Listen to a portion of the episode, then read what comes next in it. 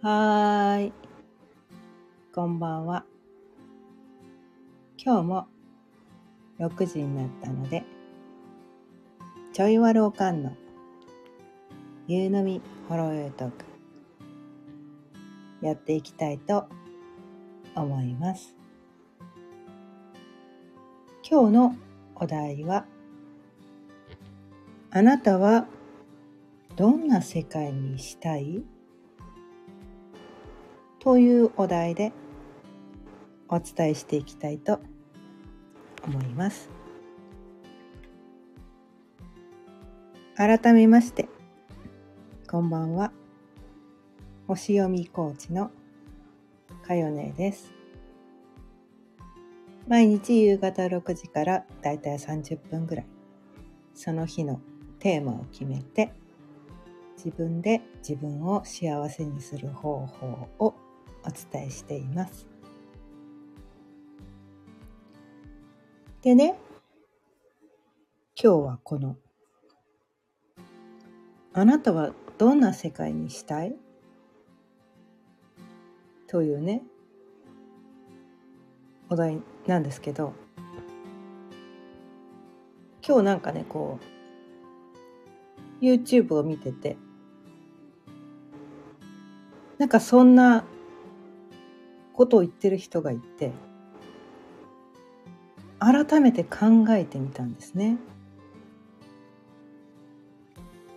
うん。改めて考えてみた。まあ今までもなんか似たようなことを考えたことあったんだけど、私たちってこう日々ね、いろんな学びをしたりとか、いろんな経験をしたりとか、いろんな人と出会ったりとか、いろんな情報を取り入れたりとか、なんかそんな感じで日々私たちって進化成長を遂げているわけなんですね。うん。まあそれをね実感できていない人もいるかもしれないけどそれをね自分では認識していないかもしれないけどそれはね多分ね確実に皆さんそうなんだと思うんですよ。うん、日々新しい経験をしてる、うん、昨日と同じようなことをやっていたとしても全く同じ一日って多分ないはずなんですよね。人と交わした会話似たような会話でもちょっと違う感じだったりとか、うん、なんか起こる出来事っていうのは日々違うから、ね、微妙に違ったりとかするからそこでね昨日までは気づかなかった何かこう新しいことに気づいたりすると思うんですね。うん、だからね今までね過去の私が考えてきた、まあ、こんな世界になったらいいなみたいな、うん、なんかそういうのを過去にも考えてきたんだけど今日改めてね、うん、そこを考えてみたんですよ。そのねこう YouTube から聞こえてきたその言葉が妙に引っかかって改めて今の私はどんな世界にしたいのかなみたいなそこを考えてみたんですね。うん、そしたらね私の中からこう出てきた答えっていうのがみんなが気持ちがいい呼吸ができている世界っていう言葉が出てきたんですね。以前はねこうみんながこう自分らしく輝いてる世界みたいななんかそういうふうなことを言ってたりしたんだけど今日私がねかんなんかこう私の中からこう出てきた言葉はなんかそういう言葉だったんですよ。みんなが気持ちがいい呼吸ができてる世界。なんかそれがそうスッと出てきたんですね。うん。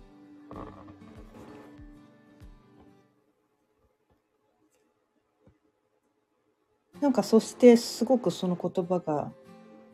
すごく自分でもしっくりきててあなんかすごいこう無理無理のないっていうか本当にでも私は昔からなんかそこをすごく大事にしてた人なのかなみたいなのがのに気づいて、うん、まあ今ねこう、まあ、横浜にね前まで住んでたんだけどもともとね鹿児島出身でで関東にね引っ越した時最初はねあの東京に引っ越して東京にしばらく住んでてそこから千葉に住んだりとか、まあ、横浜に住んだりとかいろいろ住んでたんだけど結局はこう関東に住んでたんだけど 私はね関東がね関東が悪いわけじゃないんだけどどうもねやっぱね出身地ね空が広かった。空気が美味しかった。水が美味しかった。もう私はねそこで育ったからそれがない関東があんまり肌に合わなかった、うん、は関東にもね魅力的なところはたくさんあるんだけど相性っていうのがあるのかなと思って人によってね。やっぱり生まれ育ったところっていうのがやっぱりその自分にとって一番しっくりくるところなのかなと思って。私は障害物がない広い空と美味しい水と美味しい空気っていうのがすごく大事で。だからね今ね宮崎にね帰ってきてめちゃめちゃ満たされているわけなんですけど、うん、であそれとは別にね。こう私がこの人すごく魅力的だなとかこの人みたいになりたいこの人みたいな生き方がしたいって思う人の共通点っていうのがあってそれがあこの人きっと気持ちがいい呼吸してる人だなっって感じられる人だったんですよ。別にこう何かのすごい実績があるとかなんか超有名とか、こう見た目がすごく美しいとか、そういうことは関係なく、その人が自身がね、あ、この人深い呼吸ができてる人だなとか、こう自分自身とつながってる人だなとか、なんか綺麗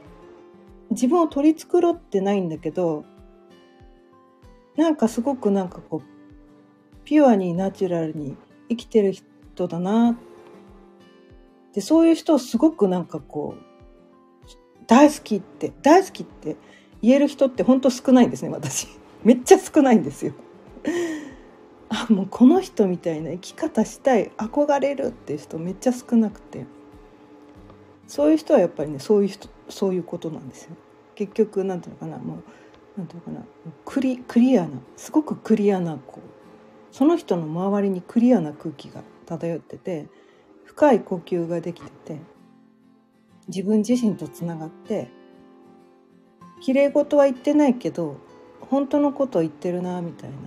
なんかそんな人だったりするんですね。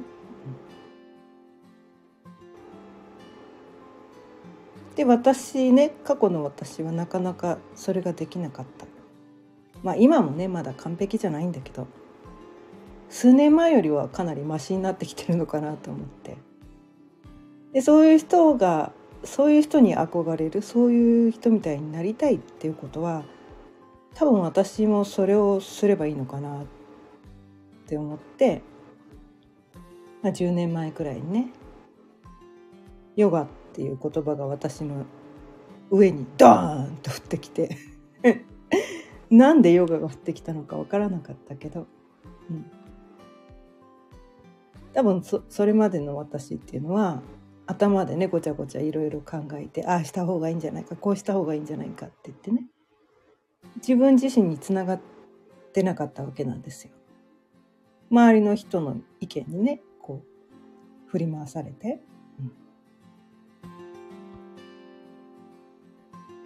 で自分につながってなかった自分自身につながってなかった自分の中から湧いてくる声を押さえつけて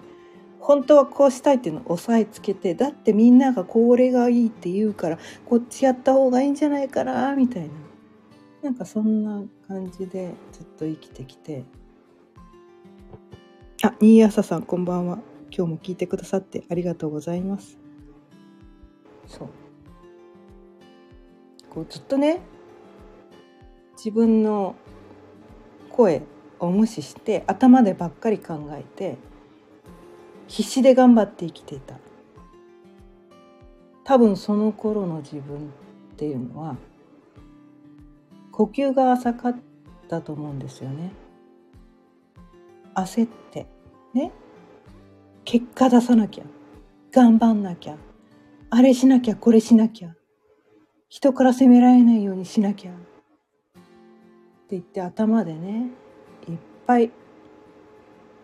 ねばべき。ね。なんかそのことばっかり抱えて、まあ、背中にもいっぱい背負い込んでるんですよね。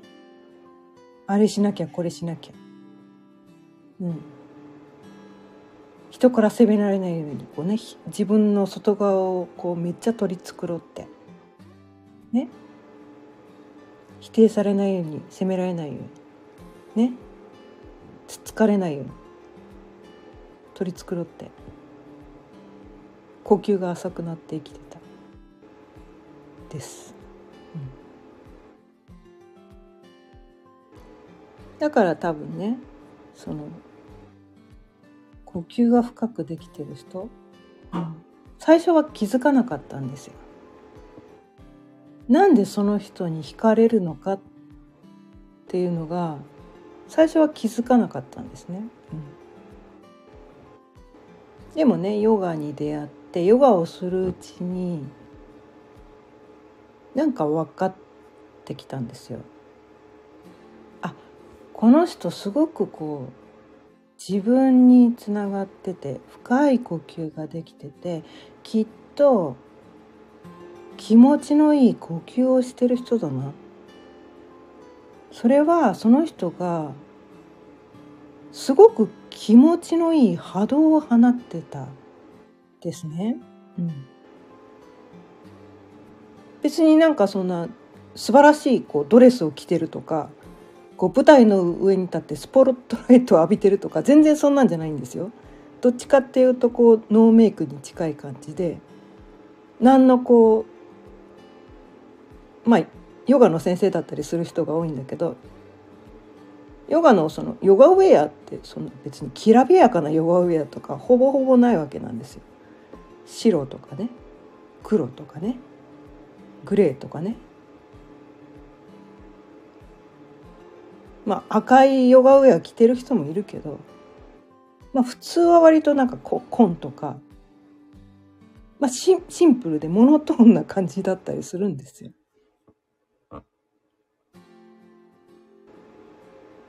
でもなんかオーラがキラッキラなんですよね。すごくクリアで。うん。着てる服は地味で、ね、別に髪を染めてるわけでもないし、すっぴんに近い、まあ、すっぴんだったのかもしれないけどまあ男性ね男性のインストラクターも多かったから、まあ、男性はそもそもね化粧なんかしてないですよ。髪も染めてない。素顔です。紺とかね白とかグレーとか地味な格好をしてます。うん。ひげむくじゃらの人もいました。でも放ってるオーラがキラッキラなんですよ。その人がこう発してるエネルギーがめちゃめちゃクリアなんですよ。で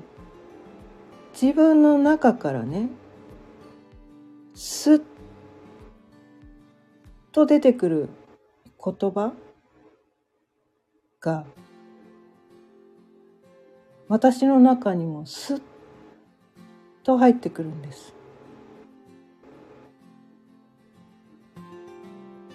それはなんかこう湧き水って飲んだことありますかね？うん自然に湧いてる水？私そのね鹿児島出身で結構田舎だったんでね。山とか登ると湧き水があるんです。それがめっちゃ美味しいんですよ。何の加工もしてない。何の人の手も加わってない。自然そのままの水、うん、それを飲んだ時の感覚にすごく近いんですね。そういう人が放ってるエネルギーとか。そういう人が放ってる言葉。っていうのが。まあよくよく考えてみれば全員ヨガインストラクターです。私が憧れてる人、うん、全員ヨガインストラクターです。まあ瞑想を教えてたりもするんだけど、うん、ヨガインストラクターしかいないんですよ。私がこうなりたいって思う人、うん、で彼らはね彼らの教える彼らが伝えるヨガレッスンって難しいポーズ取らないんです。人によってはねえヨガってなんかすごい難しいポーズ取るんじゃないのとか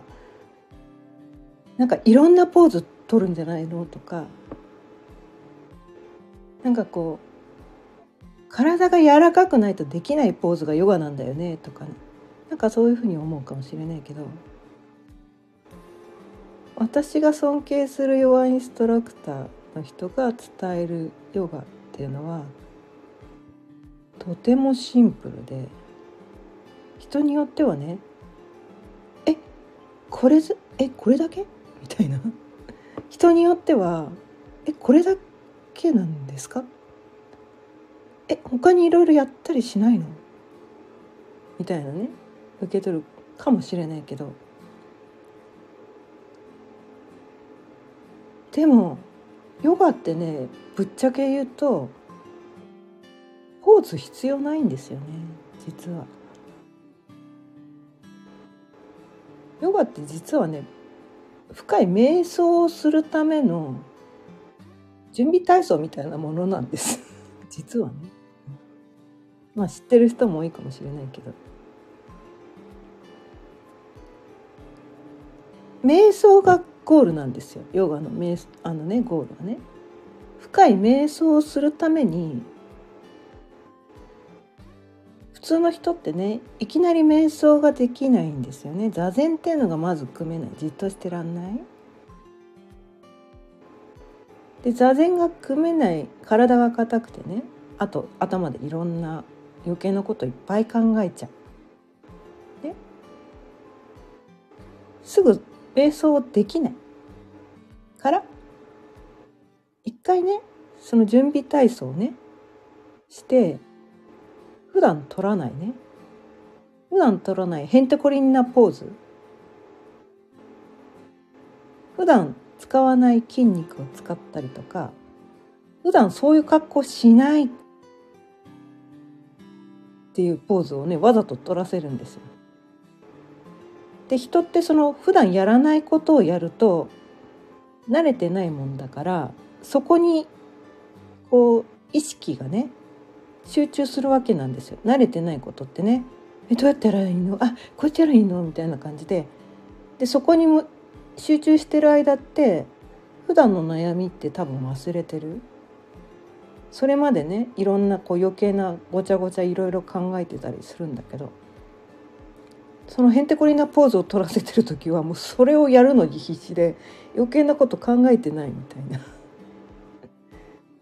なんかそそれをそれをさせるためにあえていつも取らないへんてこりんなポーズを取らせるっていうのがね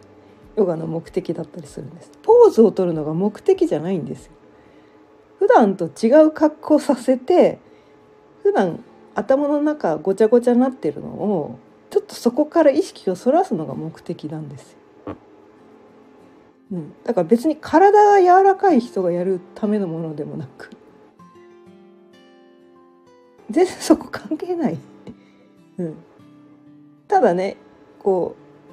それを続けていくうちに結果的に体も柔らかくなるっていうのがあるだけで別に体が柔らかい人のためのものでもなく、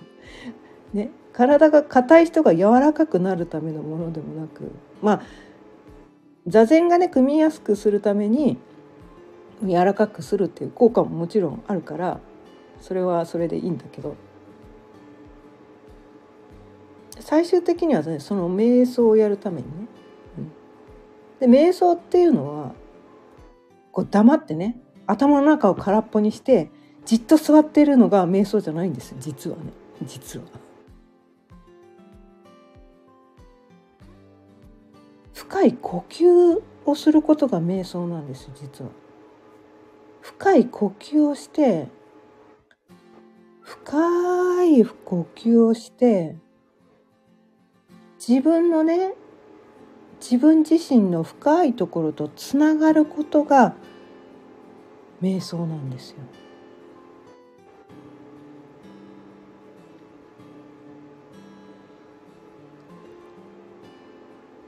なんかね世の中でねこう瞑想苦手です。頭の中でいろいろ考えちゃって瞑想するの苦痛なんですとか言ってる人がいるんだけどゴールが違うところになっちゃってんだよね。頭の中で考えちゃいけないのが瞑想みたいな。そこになっちゃってるからうまくできないのかなと思っててそうじゃないよねみたいな。自分自身と深くつながることがゴールなんですよ。だから考えてもいいんです。考えてもいいいろいろ考えてもいい。あ私はこんな風に今考えてるんだなとか。でそこにねとらわれずそれをね認めてあげてなるほどそんな感じなんだみたいな感じでこうどんどんねその目の前にこう川を置いて川をね川の前に自分がいると想像してどんどんそのね湧いてくる考えをねこう川にこうね笹舟みたいなのを浮かべてみてそこにその考えをねどんどんね置いていく。で流れていくのを見ていくみたいなね。で次々湧いてきてもいいんです。全然湧いてきてもどんどんどんどん流していくって。湧いてきてるね。なんか余計なことを考える。自分を責める必要なんか一個もなくて。流していけばいいだけなんですよ。あ流れてんなみたいな。あえこんなこと考えてたんだ。次々流していくだけでいい。みたいなね。で何をしなきゃいけないかっていうと呼吸をしなきゃいけないんです。うん、呼吸に呼吸深い呼吸をすることにね意識をする。それをすることによってどんどんどんどん自分の中がねこう余計な考えがどんどん川に流していくことで頭の中がどんどんどんどんクリアになっていく自分の中がどんどんクリアになっていくそのねクリアにね自分の中のいろんなことを流していくと自分の中が空っぽになっちゃうってね。人は思いがちなんだけど。これはあのお片付けとかね断捨離とかにもこう通じることなんだけど。いっぱいものがありすぎると本当に大事なものとかことが何か分からなくなってくる。でも余計なことをねどんどんどんどんこうね捨てていったりこう処分していったりすると本当に大事なことだけが残る。本当に大事なものだけが残る。これだけは捨てらんないっていう。そこをクリアにするため私にとって本当に大事なところはこれなんだみたいな。そこをクリアにするために瞑想をするんですよ。考えちゃいけないってわけじゃないんです。考えてもいいんです。本当に大事なところをクリアにしたらそれについて深く考えればいいんです。でも余計なことを考えちゃうと本当に大事なことを考えられないから、うん、だから余計なところを流していきましょう別に捨てなくていいんです流していって本当にやっぱそれ捨てらんないと思ったらね取りに行けばいいんです。取りに戻ればいいんです、うん、別に消えてなくなるわけじゃないから、ね、笹舟をね追っかけて取り取り戻せばいいんです。あやっぱあれ違う捨てられないやつだったって思えばね。そう。なんかねそんな感じで。まあ私はね今日はねこのね全ての人が気持ちのいい呼吸ができる世界にしたいっていうのがね私がこう実現したい世界なんだけどじゃあその世界を実現させるために私が今できることは何なのか？っていうところを考えるわけなんですよね。うん、じゃあそれをね実現させるためにいきいきなり世界中の人をね一瞬でそれその状態にできるわけはないけわわけはないけど。もういいんです。ベイビーステップで。今できること。ね。そこから始めればいいんです。SNS の投稿でもいい。ね。私はこのスタンド F もねそれの一つにしてます。今自分ができることから始めればいい。です、うん、でそれにはまずねこう自分が何をやればいいかわからない。自分が何を目指してるかわからない。っていう状態だったらこのね。自分はどんな世界を作りたいか。それ自分にはその能力がないとしてもね。もし魔法が使えたんだとしたら、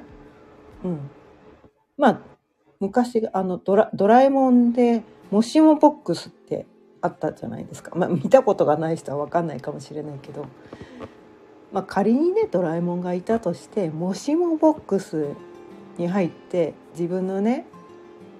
その理想とする世界がもし気づけるんだとしたらもう仮の話でいいです仮の話。あなたはどんな世界を作りたいの？まずそこを考えてみるとそこからね逆算して今自分にできること。ね。そこその世界を作るために自分が今できることから始めていけばいい。うん、で多分ねこのね自分がどんな世界を作りたいのか自分が理想とするその世界うん。多分それが自分がねこの地球に何のために生まれてきたのかっていうことのヒントにもなるのかなって私は感じててまあ本当かどうか知らんけど よくねこのねスタンド F ね本当かどうか知らんけどって言いますけど 何のエビデンスもないですよ。ね統計学ではないです。私が勝手にそう感じてるだけです。だからこれが正解かどうかはわからないけど私はねこの結構、まあ、瞑想講師だったりヨガのねインストラクターだったりとかしてこう自分につながる練習っていうのをすごく日々積み重ねてきた今ね私が感じることは結局そういうことなんじゃないかなってね。星読みとかもね伝えてきていろんな人とセッションを重ねてきて。結局そういうことなんじゃないかなって。もうその人がやるべきことってその人の中に答えはあってただねそれまでこうね世の中の常識とかねばべきみたいなね。そういうところにこう頭の中いっぱいになっちゃって自分自身につながってなかったから気づけてないだけで本当はその人の中に答えは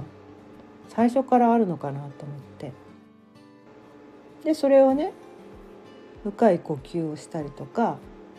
瞑想することによって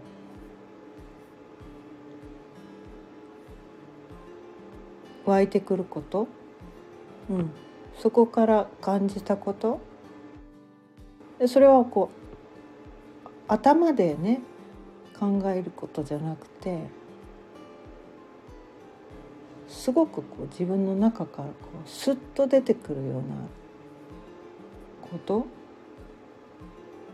っていうのがその人がやるべきことなのかなって。それをこうそれをやらねばていうよりは どっちかっていうと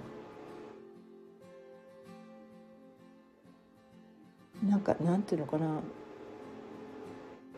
おっしゃやるぞっていうなんかそういうこうなんていうかな。ハイテンションなことではなく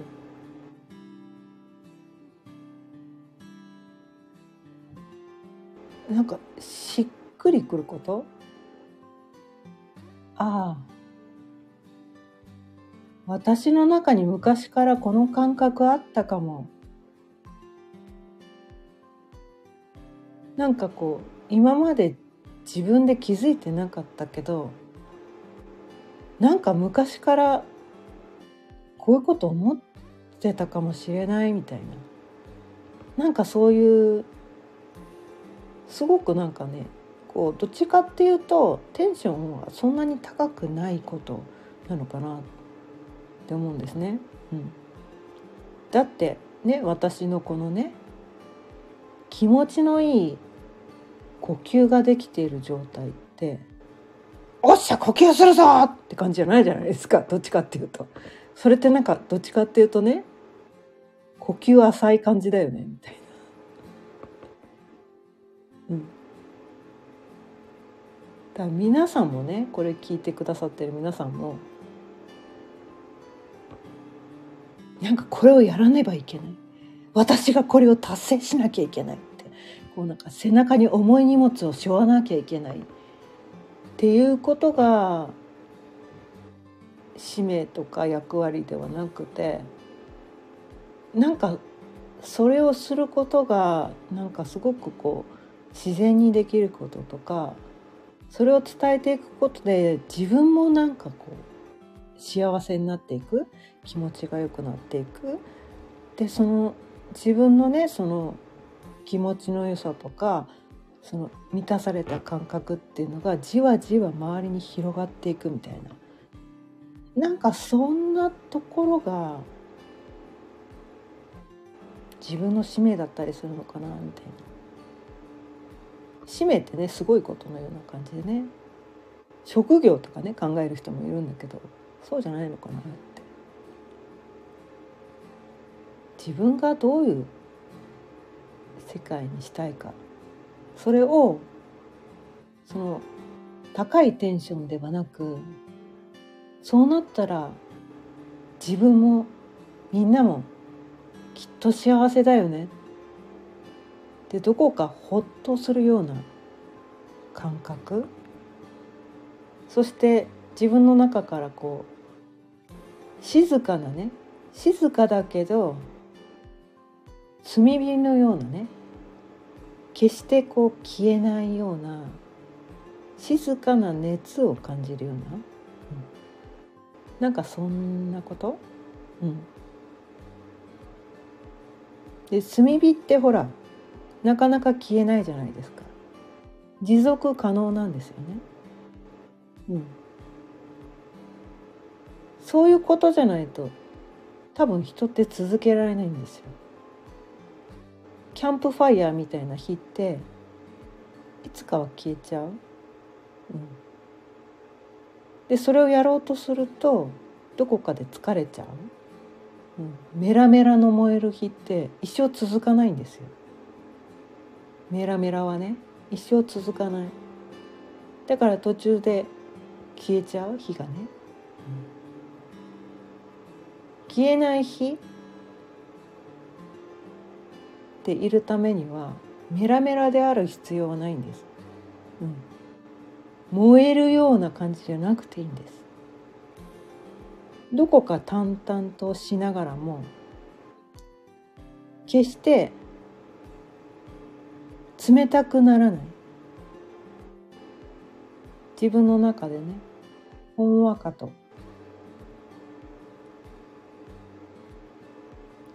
温かい感じでねいつまでもいつまでも続いていくなんかそんなことが自分の使命なのかなって思います。ということで今日も30分過ぎたのでそろそろ終わりにしていきたいと思います。今日はあなたはどんな世界にしたいというお題でお伝えしてきました。まあ、ここでね浮かんでくる言葉ねことっていうのがなんか本当に自分がこの世でやるそれその世の中を作るためにできることすぐにはできないかもしれないけどその自分の理想のためだったら火は消えないのかなみたいな、うん、そういうね炭火のような控えめだけど決して消えない火を灯し続けて生きていくだけでいいのかな。メラメラに燃やす必要はないんです。それだとね長く続かないから。っていうことをね今日はお伝えしてみました。今日も聞いてくださってありがとうございました。